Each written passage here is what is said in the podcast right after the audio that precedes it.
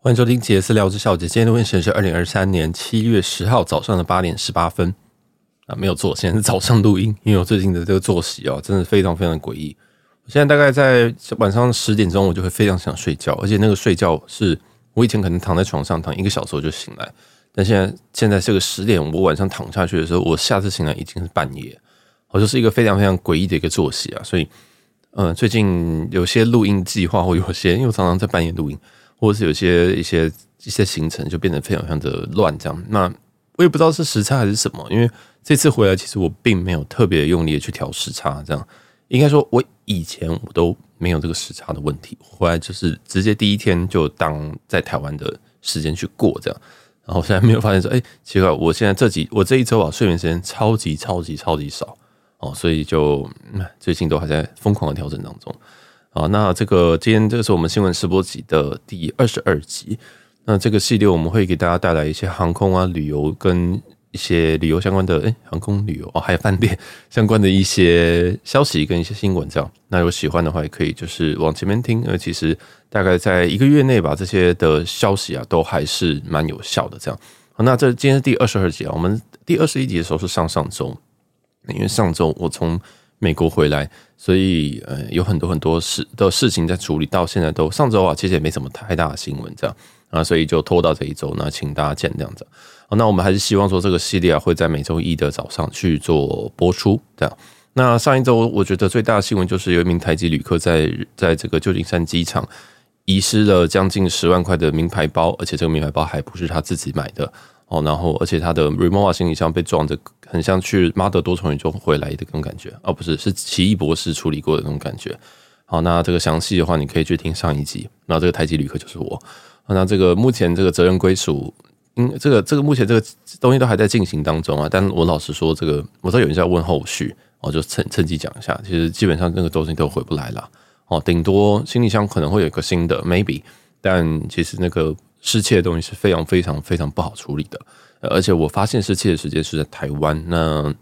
其实你没有办法报案，没有办法报案，他们就没有这种动力去追查，这样，因为他们的警警察系统或这些系统是远比台湾更差哦。你说，所以更不会去处理这种嗯这种小条事情，更何况你没有报案，他等于是等于是可以不用处理，或者他就直接打马虎就说哦没有啊，就这样子哦。所以这个其东西基本上都回不来。那这非常非常的麻烦，也是我之后再录一集总结一下这一次 UA 大出包的这些这些东这些呃后续啊，那那一定会有问说，那保险什么的，那保险再怎么样赔都赔不回来啊。哦，那个行李遗失你随便看就知道，大概是一万块左右。请问我那个包那个那个包包，而且重点真的不是我的包包哦，就是这个钱即使补钱钱即使补了回来，那个那个不好意思，那个道歉都是我没有办法补给。请我带东西回来的朋友，而且这次包包很贵哦，所以这个只能说保险或许要保，但这个遇到这种事情的时候，有时候你也只能认赔哦。好，这就是我们第今天的第零则新闻。那我们今天就直接进到今天的这个新闻的重点了。那今天我们大部分都是航空的新闻哦，还有这个一点一个旅游新闻。那航空新闻今天最大条就是国泰航空哦，国泰航空即将要改改这个改表的部分，改表我们会放到最后面讲，因为我觉得我会。讲太久哦，所以我们先把这国泰航空里程计划改表的部分放在最后面。前面我就在讲一些不痛不痒不重要的一些航空公司，像是长荣航空啊。长荣航空的话，在这个这个最近啊发新闻稿说，它正在评估啊，美国要多开三个航点。那这三个航点呢，分别是波士顿跟华盛顿啊，还有一个为什么为什么标题上没有写？好，这个就是波士波士顿跟华盛顿这样子。那其实呃，我觉得在长荣航空的北美线呢。的载客率都一直非常非常非常的惊人哦，真的非常非常的惊人。这个至少我回来的时候，跟我去程的时候，哇，那个基本上都是九成满，是就是几几乎都是都是非常非常的满的哈。那刚刚讲三个航点是波士顿、华盛顿跟达拉斯哦，跟达拉斯。那这几点我都觉得非常非常的，我觉得非常非常值得开了哈。那我希望这个长长荣航空也可以多开几个北美航点，这样，因为真的是太满了，真的太满了。你要么增班，要么开一些新航点去分散这些。航点的这个压力啊，这样，那我从呃，我飞呃飞西亚呃，跟着我飞旧金山的时候，去程的时候班机全满啊，回程的时候商务舱剩两个位置，剩下全满啊，也就是豪金跟经济舱都是爆满的情况。那爆满的长城经济呃经济舱是非常可怕的，真的是像沙丁鱼啊哦，所以真的嗯，他们生意真的无敌好啊。反观另外两家就还没有没有到那么变态这样子。那相反相相对来说，像华航的班次也没有像长荣这么的密集这样。那长荣也为了要，我个人认为他是为了要打倒这个这个这个星宇的生存空间，所以有刻意在增班，也有刻意在更改一些东西这样子。好，那这个就这就是第一则，长荣即将要呃评估要开航这样。那但是评估就是丢一个风向球，你评估都已经发新闻稿了，对，那就是想要看一下大家的反应这样。好，那再来第二则新闻就是北又是航又是这个长荣航空的北美航点，但是这个航点是货运的航点。那货运的航点的话，长荣航空即将要在多伦多哦，要再开辟这个货运的航点，这样。那其他的长荣航空货运航点有洛杉矶、西雅图、芝加哥、纽约、亚特兰大、达拉斯、安克拉治跟现在要新加的这个多伦多哦，所以这个蛮有趣的，就是也是提供大家一些新的消息。那这个预计啊，他们是即将要再买一些新的轻机器 F 去做这个货机哦，所以说基本上我觉得。这个对我们客旅客来讲是没什么有趣的事情了，但是基本上就是一个航空迷的角度，我就是啊，他们要要买七七七 F 了，然后要来多飞这个啊多伦多这样子，那这个货机当然就存存在货了啊，不会载客。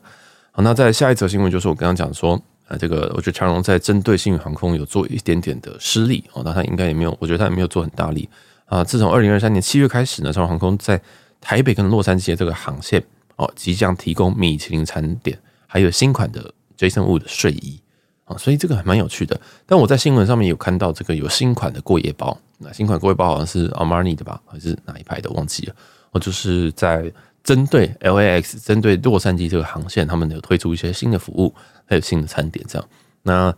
这个也蛮有趣的，因为最近在华航也有大动作的跟米其林去做一些联动这样子，然后还有一些饮料，什么五桐号吧。哦，所以最近我觉得，我觉得这是新宇加入战局的一个好处。虽然大家都说星宇可能就是公关啊，或者是什么，呃，就做得很漂亮啊，或是完美啊，但是你想想看，星宇如果没有加入的话，这些人会很努力的去增班吗？那没有增班，我们哪来里程票可以换？或者是说，今天他们有带来这些什么胡同啊？虽然胡同好不好吃，这另当别论，但是带进来之后，然后特调也带进来之后，虽然这个是毁灭很多组员的这个机上机机上很 chill 的生活，但是，但是，哎。但它真的确实也让另外两家有一些推陈出新。虽然这个推陈出新，嗯，或许是限定款，或者是限航线，也或许就是也真的不好吃，但是有一点好的改变嘛。我觉得这都是有一点好的改变，所以还是希望星宇航空加油。虽然说星宇航空最近的这个可能在网络上声量并不是特别的好。好，那这个就是三则长龙航空的新闻啊，也也带给大家。再来下一则是 ANA，ANA 的话，其实在上个月，嗯，更正，在七月十九号啊，就是这个月月中。的之后呢，有些的这个国际航班即将要改航厦哦，所以说如果你有搭乘 ANA，而且你搭乘是飞羽田机场的话，请你注意一下你的航厦可能会变更哦，包括你出发的航厦跟落地的航厦和国内线的呃，国内线没有没有差哦，所以这个是你搭乘 ANA，然后经由羽田进出会有一些改变，那详细详细的以官网跟你的机票上面为主。好，那下一则来一则中国的新闻。中国我们在前几周有提到这个他们自己研发的一个 C 九一九的客机哦，他们这是这个国建国造哈，就没有国机国造，因为他们其实呃目前来说都还是买波音跟空巴的飞机嘛，那他们就是就很喜欢什么东西都自己来啊，那就是自己有建了一个这个 C 九一九，那在上个月吧，然后就有这个成功的商用飞行，也就是真的是东方航空拿去飞了，但是就是在这这个月传出了一些消息。就是呃，在二上个月二十九号了，在六月二十九号的时候传出消息，就是说，在上海东方航空 MU 九一九七的 C 九一九的这个这个这个客机的航班呢，它在飞到成都之后，因为一些机械的元素，所以它回程的航班由空中巴士 A 三二一就是飞回这样，也就是它其实遇到一些问题，但是这个位置为这个问题是未知。好的问题是未知，那目前也没有更新的消息说啊，因为什么状况？总之 C 九一九遇到一点点问题。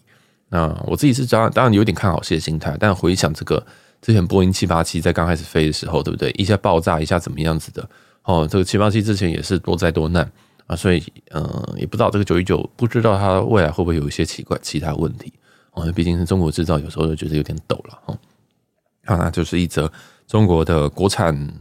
国产客机的一个消息，这样。那既然这个我们讲到这个刚刚有讲到新宇，我们要再报一则新宇的消息，但是这新宇的消息就比较少。哦，就张国伟在前几天的股东大会说，这个年底要开航台北飞旧金山的航线。哦，年底啊，我说年底。那印印象当中，明年会再开台北西雅图。哦，这基本上先飞这个三个西岸的航点，就是目前是洛杉矶嘛，然后再来就是 SFO，然后再来就是 SEA，然后就是西雅图。那美东的纽约航线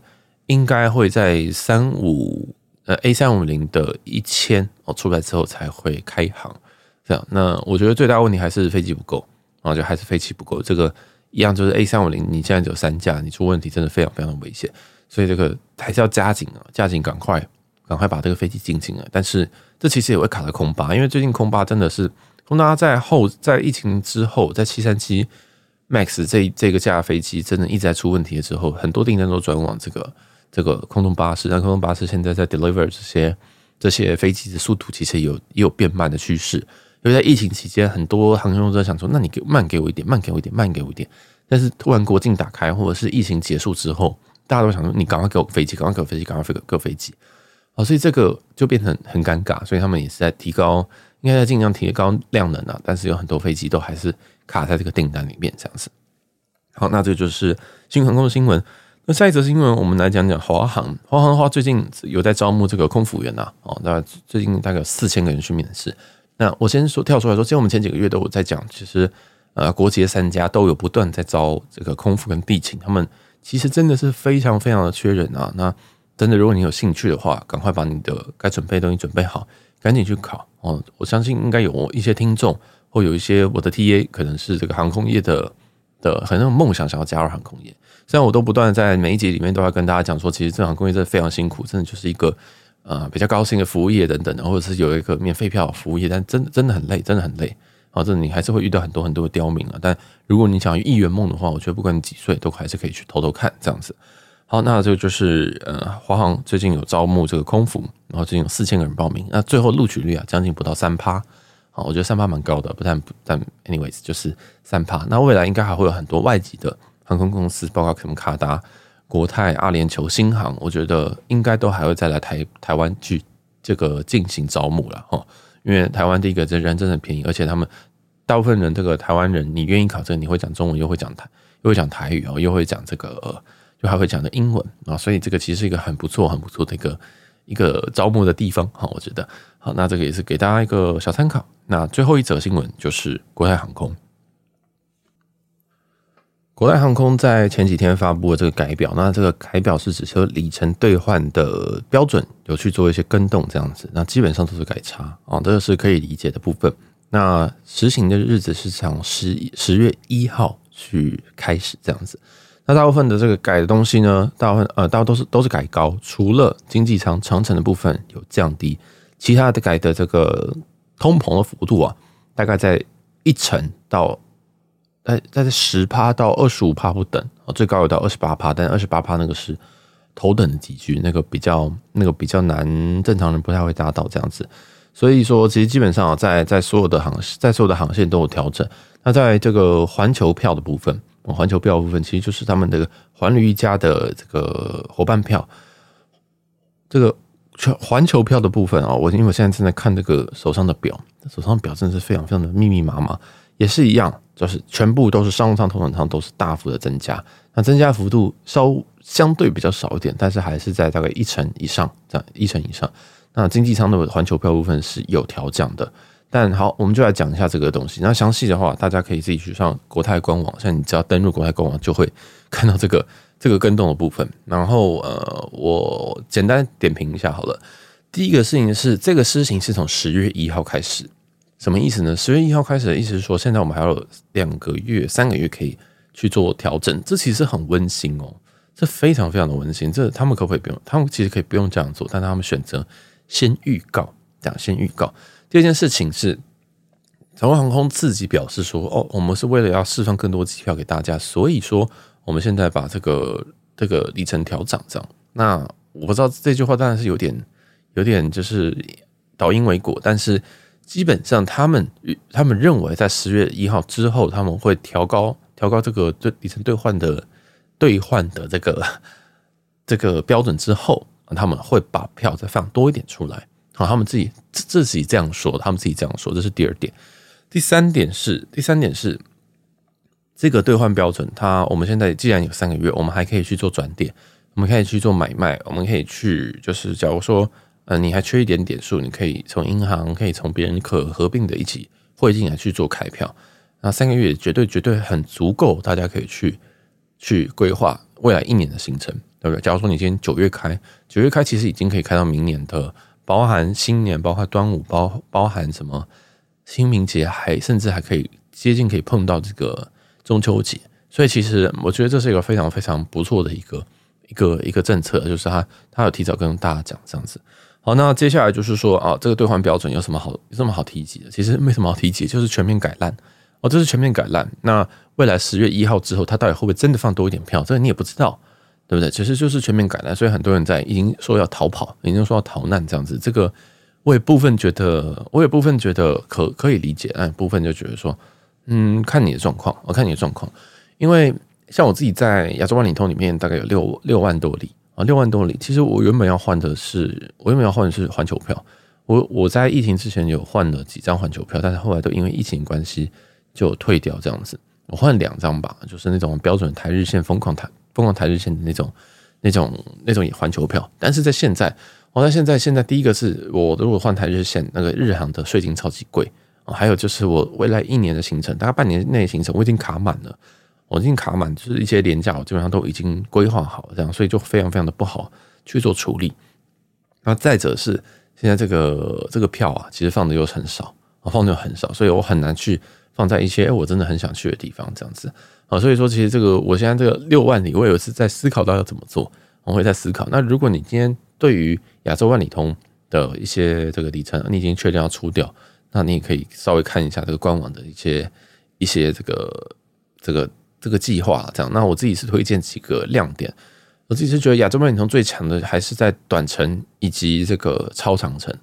呃，所谓的所谓的短程是指说，所谓所谓短程是指说就是台日线。哦，这种台日线我觉得一万里是非常非常的温馨啊，是非常非常温馨，而且你还可以直接换到日航这样。那当然这个班次非常少。那再再次超长程，再超超长程的话，大概就是什么台北、香港，然后香港可能飞一个飞一个这个欧欧洲跟美洲这样子。这样子的话，国泰自己直飞的话，它单程只要六万五千里。哦，这个是我觉得国泰的一个蛮香的一个点。但预预计这个六万五千里即将会改成八万四千里。哦，这个是改蛮多的，但你说八万四千是不是到非常的贵？有一点哦，有一点。你你想这个全日空，全日空来回台台台湾美国的话是九万五千里，对不对？来回哦，来回。所以说有些有些人现在已经会把这个全日空当成单程票在开，大家听得懂意思吗？就是我虽然只我虽然开了来回，但是我只飞去程，因为它兑换标准真的是太香，但是啊前提也是你真的换得到票。真的换得到票，这差远了。但是国泰航空这边从六万，这个国泰自己直飞要从六万五千里变成八万四千里，这其实蛮高的，这蛮高的。那我就觉得只要能够换到票，都是好计划，都是好计划。好，那再来的话，还有一些像是我觉得亚湾最强的就是环球票，然后环环球票是一个非常非常屌的一个东西啊。我只能说这个东西，如果你这辈子没有换到的话，我觉得你才可以在这三 趁这三个月好好的。好好的研究一下，打亚亚万空格环球票。但我老实说，现在大家都在换换环球票，哦，大家都在尝试这样。然后呃，基本上它就是你必须要有三家航空公司飞吧，三家，印象中三家。那这个不不应该是不一定要包含国泰，应该是不一定要包含国泰。然后呢，它有一个级距，可以去兑换一个表。然后它有一个另外一个规定比较麻烦，是五转呃五停留二转机跟二开口。也就是你在规划这个行程里面，你可以规划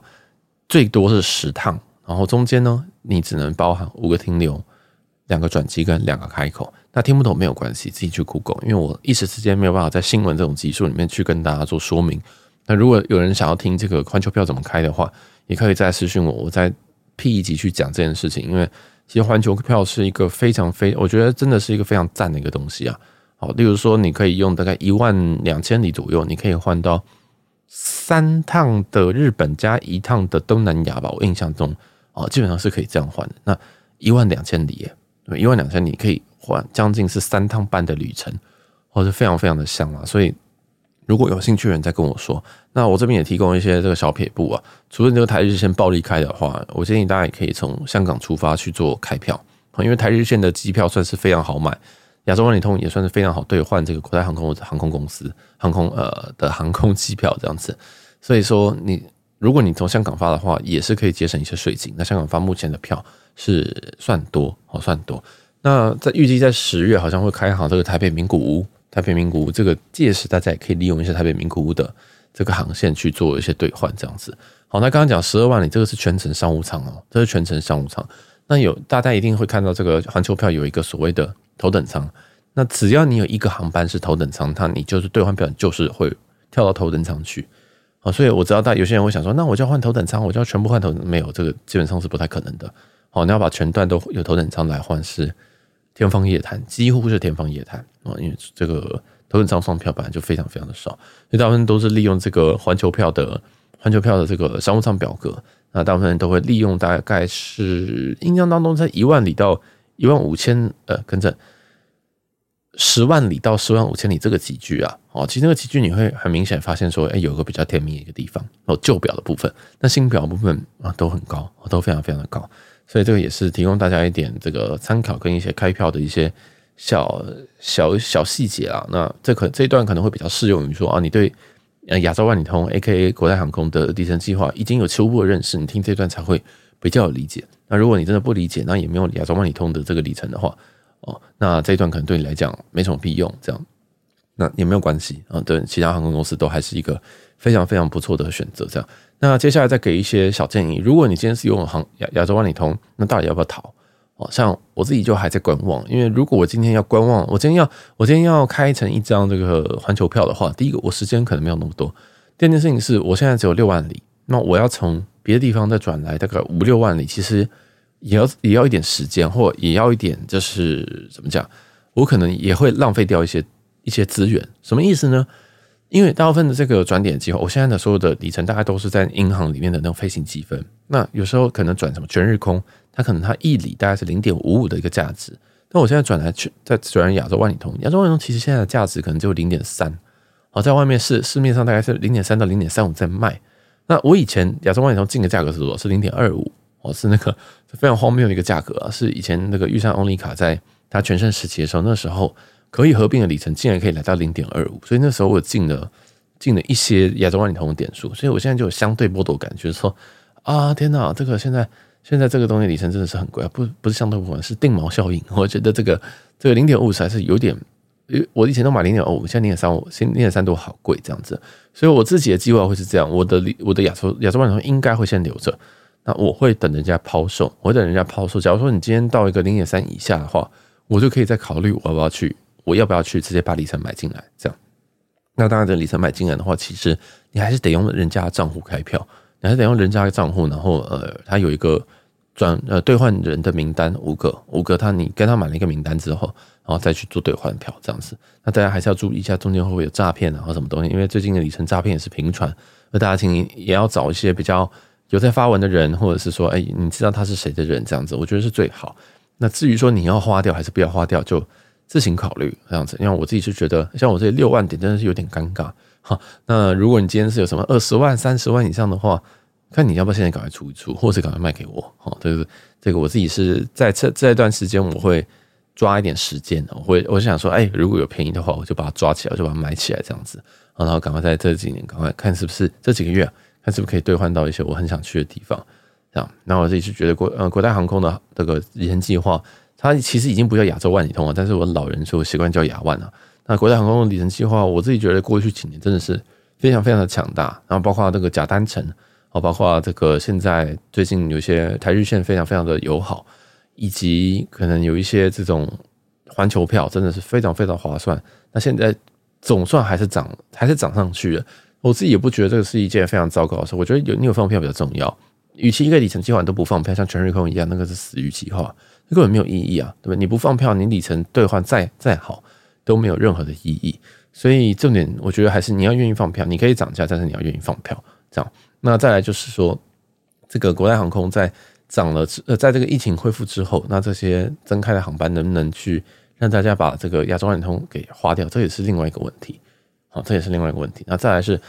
涨价这件事情，我觉得是可以理解的，因为像在 UA 对不对？你去联合航空，联合航空的那个里程计划已经改到乱七八糟，那个已经是冥币了。你台，你就台美线的商务舱，那个浮动，那个票价浮动可以到三十万里。好，那我三十万里可以干嘛？我在亚洲万里通，我可以开三张，我可以开三张环球票诶。所以这个其实真的是非常非常荒谬，就是其实今天国泰航空愿意给你一张表，它是一件好事，因为他他可不可以就是说哦，我们预计十月一号改表，但他什么都不讲，可以，他也可以跟你说好，我们下个月开始改表，什么东西都不跟你讲，可以，他也可以直接跟你讲说好，那我们直接改动态了，我们直接改浮动制了，yes，然后一样都不告诉你说我们怎么动态，可以。哦，其实在这个事情上都没有一个固定的，像之前长荣、华航都还告诉你说什么时候要逃跑，我跟你讲说我们规定改成怎么样，这都是好事，这是亚洲航空公司比较好的地方，他们会让大家逃跑。但是在很多航空公司说改就改，说变就变，不会给你任何缓冲期间。哦，所以我真的觉得，嗯，你说要不要退坑国泰，我是觉得不一定，我觉得是不一定。那如果你真的觉得说啊，我今天国泰就是为了要换什么什么航线，结果他这样子，我真的觉得好像被背叛，那你就赶快退坑吧，你就赶快退坑吧。哦，因为我真的觉得，嗯，我是我自己是觉得联计划有很多啦。那寰宇一家也有调降的，像卡达航空也有也有调降他们兑换计划。但是毕竟它是卡达，它在兑换亚洲航线的时候，是不是有放那么多票？是不是能够拿到那么多票？日航有没有放给卡达那么多票？又是一个问题。好，所以我觉得这个大家自己去考虑。大家自己去考虑。那如果你有一些里程上的问题，可以再问我，也可以在自己私讯问我。比如说，你可能觉得啊，这样子我要逃吗？或者说我常飞什么航线？那你觉得我应该怎么开这张票？或者说，哎，我现在可以开环球票，对环球票有兴趣。那我我常去，例如说东京，我常去大阪。那你觉得我怎么开比较好？哦，都可以在私讯询问我。那如果我觉得有一些很有趣的话，我就会把它录成一集来给大家做一点，算是 case study 吧，就是甚至开票给大家看，或者是。整理你的里程给大家看，因为我其实蛮多人会问我这种，